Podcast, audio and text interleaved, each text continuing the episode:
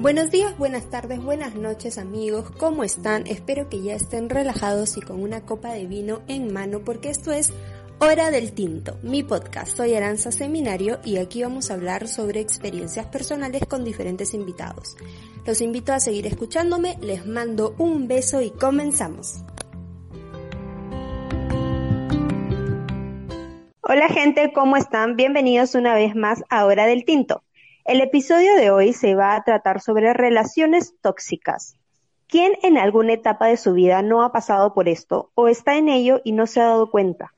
Antes de comenzar, quiero aclarar que estaremos comentando con nuestra invitada sobre experiencias personales. Y quiero disculparme de antemano si es que en algún momento escucho sonido, pero bueno, eh, estamos en cuarentena, hay gente en nuestra casa, así que disculpen por eso. Em, la voy a presentar a ella. Ella se llama María Fernanda Chávez, es interna de psicología, hizo prácticas en un centro de reposo para personas con afectaciones mentales en Piura, Perú. Actualmente está desarrollando su tesis sobre el daño psicológico en mujeres víctimas de violencia de pareja. Además es mi amiga hace muchísimo tiempo. Bienvenida amiga, ¿cómo estás? Hola amiga, gracias por invitarme. Me siento muy feliz de ser parte de tus podcasts. No, gracias a ti más bien por aceptarme esta idea loca que he tenido. Cuéntame y háblame acerca de alguna experiencia eh, tóxica que has tenido, alguna relación tóxica que has tenido. Bueno, eh, la verdad es que es bastante común a veces atravesar por una que otra relación tóxica, ¿no? Yo creo que en realidad las relaciones tóxicas eh, parten de la propia persona. ¿Cómo así? Para que tú permitas esas situaciones o, se propensen, tú eres la que, la que permite, ¿no? Entonces, eh, yo al menos me puedo dar cuenta que cuando estaba en una relación tóxica era porque yo estaba mal mi, autoestima estaba por los suelos, eh, acababa de tener un bebé, eh, necesitaba que alguien me quiera acomodar el lugar, ¿no? Este, sea bien, sea mal, como sea, solo quería tener a alguien ahí. Y eso era lo que, lo que yo, hacía que yo este, esté, ¿no? En una relación tóxica. Ok, pero, pero ¿cómo uno se da cuenta? Porque claro, yo también he estado una relación, en una relación tóxica muchísimos años pero como tú dices, es uno el, el, que permite eso, pero uno no se da cuenta que está permitiendo. Uno cree que es normal. ¿Cómo me doy cuenta yo si estoy o no estoy en una relación tóxica, si estoy permitiendo que me traten mal o no? Sí, ahí viene la, la típica frase, ¿no? Amiga, date cuenta. Es difícil, es difícil cuando tú estás ahí, no lo ves. Obviamente tu familia, tus amigos que están desde afuera, eh, es más fácil que lo vean, ¿no? Entonces yo creo que una de las principales cosas, quizás para el amigo date cuenta, es eh, escuchar lo que te dicen tu familia y tus amigos. Generalmente son personas que te aman y que quieren el bien para ti.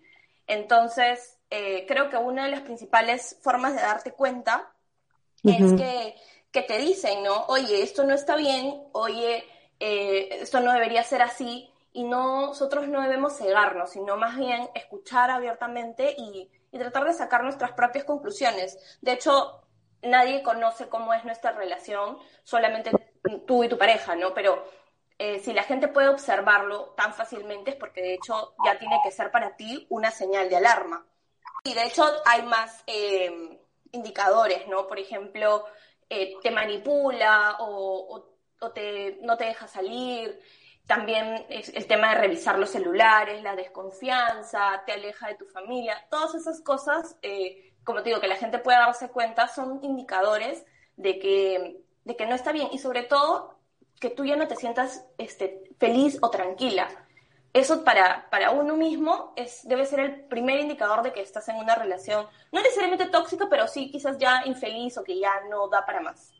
Claro, porque como, o sea, como tú dices, no sentirte bien contigo misma, ¿no? O sea, estás, o sea, se supone que estás en una relación para, para, para ser feliz, ¿no? Tú estás con la otra persona porque quieres estar con ella, porque te sientes feliz con ella, pero cuando ya no te sientes así y te sientes, por lo menos lo que me pasaba a mí es que yo se sentía siempre como un vacío en el pecho, una sensación de angustia, ¿no? Este, bueno, mi relación fue una relación a distancia y, y, y habían eh, esta, este sentimiento de desconfianza, como de querer saber siempre en qué, en qué, qué estaba haciendo la otra persona, este, él también a mí me llamaba cada rato, que, este, qué es lo que estás haciendo, me mandaba mensajes, a ver, mándame foto de con quién estás, o mándame audio para saber con quién estás, o para escuchar con quién estás, ¿no?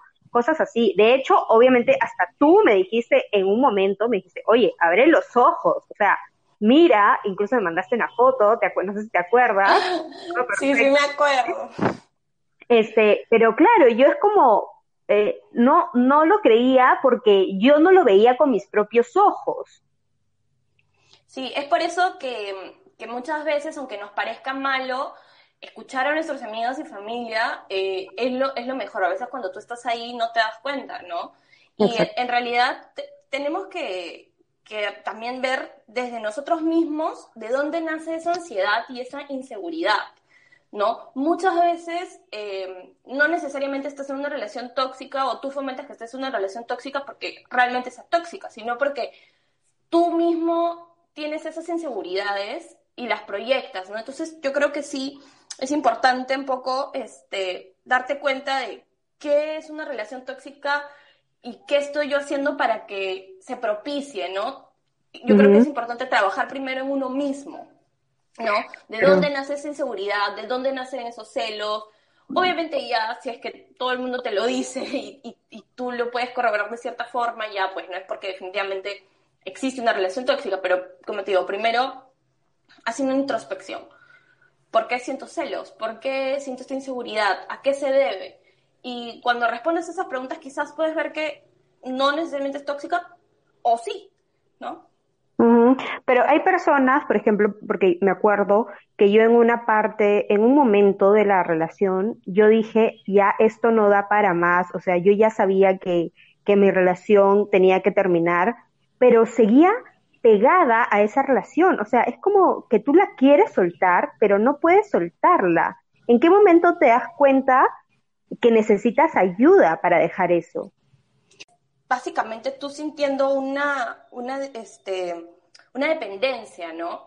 Y, eso es bastante normal, entre comillas, en, en cuanto a, a, una relación tóxica, ¿no?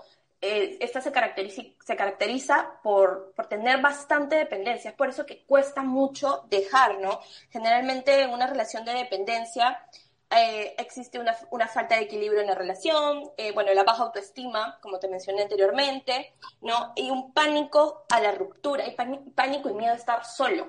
Es lo que yo también te decía, ¿no? Exacto, porque, porque claro, yo llevaba tres años de relación, eh, yo era chivola, o sea, era, era niña, empecé a los 17 años prácticamente, mis relaciones anteriores, que había tenido dos, habían sido muy cortas y esta era la primera relación larga que yo tenía, ¿no? Entonces, em, yo no me conocía sola, o sea, yo no me conocía conmigo misma, ¿me entiendes? Entonces, ¿cómo? E, era como borrar todo de nuevo y como construir una aranza totalmente nueva, y eso me daba miedo. Sí, como te decía amiga, yo igual, o sea, cuando me pasó, yo no quería estar sola, quería sentirme amada como del lugar, quería quizás poder decir, estoy con alguien o tengo a alguien, pero eso no está bien. O sea, como dice el dicho, no es mejor estar solo que mal acompañado.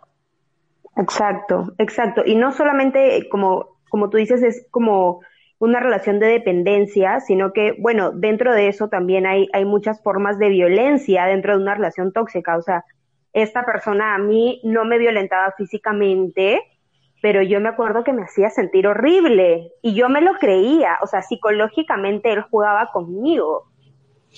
Sí, mire, en realidad, amiga, este, esa frase también que dice, eh, para todo roto hay un descosido, es bastante cierto. En psicología llamamos enganches patológicos cuando dos personas con ciertas características se juntan. Generalmente eh, es una persona, por ejemplo, dominante con una eh, persona que es más sumisa. Y así, ¿no? ¿Por qué? Porque tiene que haber un balance en la relación. Pero ¿qué pasa cuando esta persona, supongamos que es dominante, es tóxica? Obviamente esa persona que es sumisa em, va a recibir eh, estos estímulos negativos de parte de esa persona, ¿no? A mí me pasó con este chico que te comentaba, era mayor que yo, era más experimentado y jugaba de igual manera conmigo, ¿no? Entonces, como yo estaba necesitada de afecto, él sabía y se, daba cuenta de eso, se aprovechaba. Y algo que también es bastante común es que tú juras y perjuras que tú tienes este, las riendas de la relación, que tú tienes todo, pero, pero no es así. Exacto. Entonces, cuáles son los tipos de, relaciones tóxicas que hay, porque no, no vemos un solo patrón para todo el mundo. Sabemos que, como tú lo has dicho, todas las relaciones son diferentes, pero, pero ¿cuáles son estos tipos de, relaciones tóxicas que pueden haber? Mira, eh, hay tipos de relaciones tóxicas en cuanto al maltrato psicológico.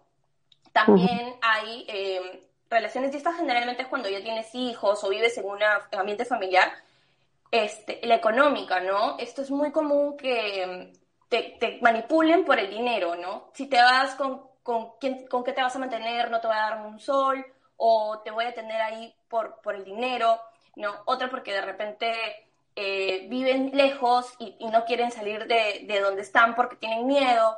En realidad, eh, la violencia se ve en distintas formas, no solamente eh, por pegar o decir cosas malas, hay hasta en pequeñas situaciones de, humillación, inclusive dejar de hablar es una forma también de violencia. Eh, algo que también quería mencionarte es que es muy común en las fases dentro de, estas relaciones.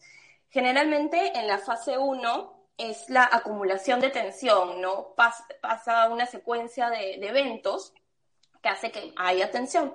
Luego en la fase 2 hay un episodio, hubo un episodio donde desata toda esa tensión, ¿no? como que vas acumulando y de pronto explota. Eh, explota el problema, está la tensión, eh, todo lo que, lo que pasa en el problema, el desarrollo, y luego cuando se arregla, viene la fase de la luna de miel. Y acá es la más peligrosa, porque acá es donde tú te olvidas de todo. O sea, vuelve a ser el príncipe encantador, vuelve a, a hacer lo mejor de tu vida, lo perdonas todo, y de nuevo vuelve a la fase número uno, que es poco a poco ir acumulando la tensión y así. Es bien difícil salir de ese círculo. O sea, genera como un ciclo, ¿no? Exacto, como tú dices, un círculo. Pero ¿cómo podemos romper ese círculo?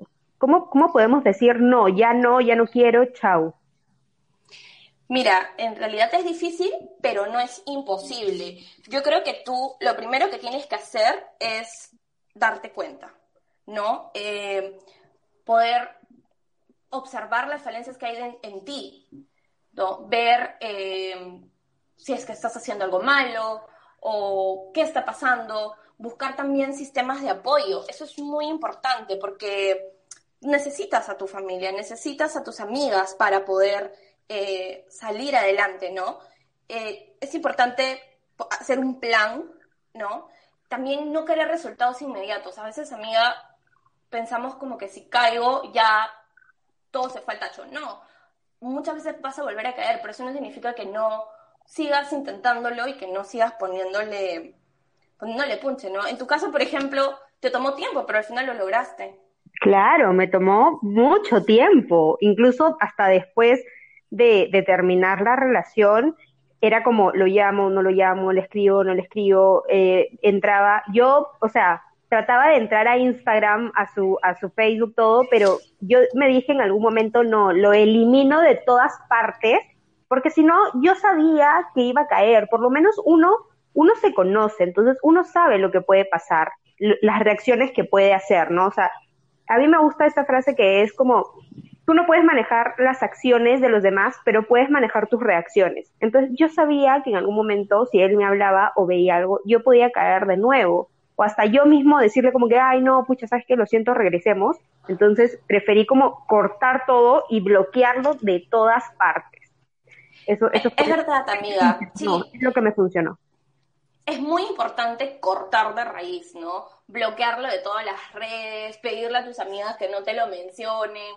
Súper importante porque eso da pie a que, a que como tú dices, regresen. Y otra cosa, amiga, es que mantenerte sola por un tiempo, porque ¿qué pasa? Que obviamente si tú terminas con este chico y, te vas a otro, la famosa frase un clavo saque otro clavo, eh, no, no, no vas a sanar.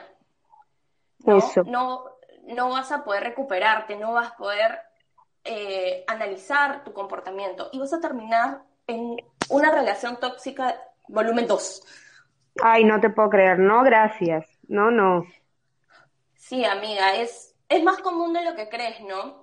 Como te digo, generalmente permitimos que pasen esas cosas porque hay algo dentro de nosotras que, que, tiene que ser sanado, que tiene que ser trabajado. Yo te cuento, pues cuando pasó esta, esta relación tóxica con este chico, eh, poco a poco fui abriendo los ojos, ¿no? Como era muy chivola, también como tú, eh, fui viendo que existía más gente, más mundo, más personas, no solamente él, y eso un poco me, me hizo a mí también abrir los ojos. Exacto, porque conoces, o sea, es verdad, cuando tú estás en una relación tóxica, eh, tienes ojos solamente para esa persona y vives solamente para esa persona y para esa relación. Y cuando cortas de raíz eso, te das cuenta que existe algo más, que tu vida no, es para esa persona, o sea, que, que hay mucho, hay mucho por conocer. Exacto, y lo idealizas como de lugar, hasta lo ves hermoso y cuando termina. Dios mío, total, total. Bueno, yo ya te he dicho miles de comentarios acerca de eso, pero, pero sí, o sea, total, es como, Dios mío, es un Adonis, el hombre o la mujer con la que estés, porque cabe, cabe resaltar que esto no solo le pasa a, a, las mujeres, sino también le puede pasar a los hombres, que la mujer más bien sea la tóxica, ¿no? O sea, por supuesto. Y, y, has dicho algo muy importante, que es acerca de, de que tienes que tener un apoyo. Como desde el punto de vista del apoyo, o sea, desde el punto de vista de, del amigo que tiene que apoyar a esta persona o de la familia que tiene que apoyar a esta persona, ¿cómo hay que, hay que tratar? Porque yo puedo, o sea, muchas personas en, en, cuando yo estaba en esta relación tóxica me decían como, oye, ya, pero, pero, este, míralo, que se, él es así, él es así, bla, bla, bla, pero yo no le, justamente a las personas que eran como, este, muy insistentes con ese tema, yo no les hacía caso, ¿no? Porque más bien sentía que me atacaban, pero como amiga de la persona, ¿cómo es, cómo es que la tengo que tratar? O sea, debe haber, no sé, algo para poder ayudarla. Es que como tú dices, amiga, eh, te hace sentir atacada y, en realidad eh, mientras más prohibido, mientras más malo, por así decirlo, sea la, la, cosa, lo de la situación, más provocador o, más ganas te va a estar de, dar de estar ahí, ¿no? Em, en realidad, la idea es que los amigos puedan ser un apoyo, pero sin juzgar o sin ser eh, tan insistentes, ¿no? Porque como te, tú dices, causan el efecto contrario, de que más bien te alejes y, y estés pegado. Inclusive muchas personas, y te lo digo por, por mí, cuando tomé esa foto y estaba en la disyuntiva de se la mando, no se la mando. ¿Por qué? Porque muchas veces pasa que nos metemos en la relación, le mandamos la foto, le mandamos las pruebas y, y después no te creen y regresan. Exacto. Y tú eh, quedas como la mala, ¿no? que obviamente, porque en algún momento, o sea, déjame decirte, ser sincera, yo, yo llegué a decir, ¿será o no será? O sea, ¿por qué Maffer me ha enviado esta foto? ¿Me entiendes? Yo llegué a pensar, ¿esta buena quiere que sea feliz o no quiere que sea feliz? Pero no, o sea, obviamente tus amigos te están ayudando y uno es lo que es la persona que no quiere ver y no quiere abrir los ojos de esta situación. Exacto, amiga. Es por eso que lo más importante cuando tú tienes un amigo que está pasando por una relación tóxica es ayudarlo, estar ahí para él, pero sin que él se sienta atacado o sin que se sienta, o sea, no, no, no culparlo, no hacerlo sentir mal. Ya tiene bastante con, con, que esté en una relación tóxica como para que venga tu amiga y te eche en cara las cosas o te, te critique, ¿no? Lo único que vas a lograr es alejarlo la idea es que podamos estar para nuestro amigo, aconsejarlo, tratar de, llevarlo por el camino del bien, por así decirlo, pero no saturarlo o no tratar de interferir o molestarnos con él porque hace las cosas que, que no debe. Obviamente es frustrante, ¿no? Ver a tu amigo o a tu amiga pasando por una situación así y tú no poder ayudarlo o que él se, se dé cuenta de la situación, pero al final de cuentas lo, que tenemos que pensar es el cariño y el amor que le tenemos por esta persona y cómo tenemos que, tenemos que estar para él, ¿no? En condición, de forma incondicional. Me parece perfecto todo lo que estamos hablando hasta ahorita. Pero, ¿qué pasa cuando ya soltaste esa relación? ¿Cuál es el siguiente paso? Yo me acuerdo que cuando yo dejé ya a esta persona y corté esta relación, a mí eh, me vinieron unos ataques de pánico horribles. Yo ya he hablado contigo muchas veces, de hecho he hablado con, con, con todas nuestras amigas de eso, y es bien feo porque sientes que literal te vas a morir. O sea, para una persona que nunca le ha dado un ataque de pánico en su vida, es, es la sensación más fea del mundo y es mental. Entonces, ¿qué pasa? O sea, ¿cuál es el siguiente paso cuando ya soltaste esta relación?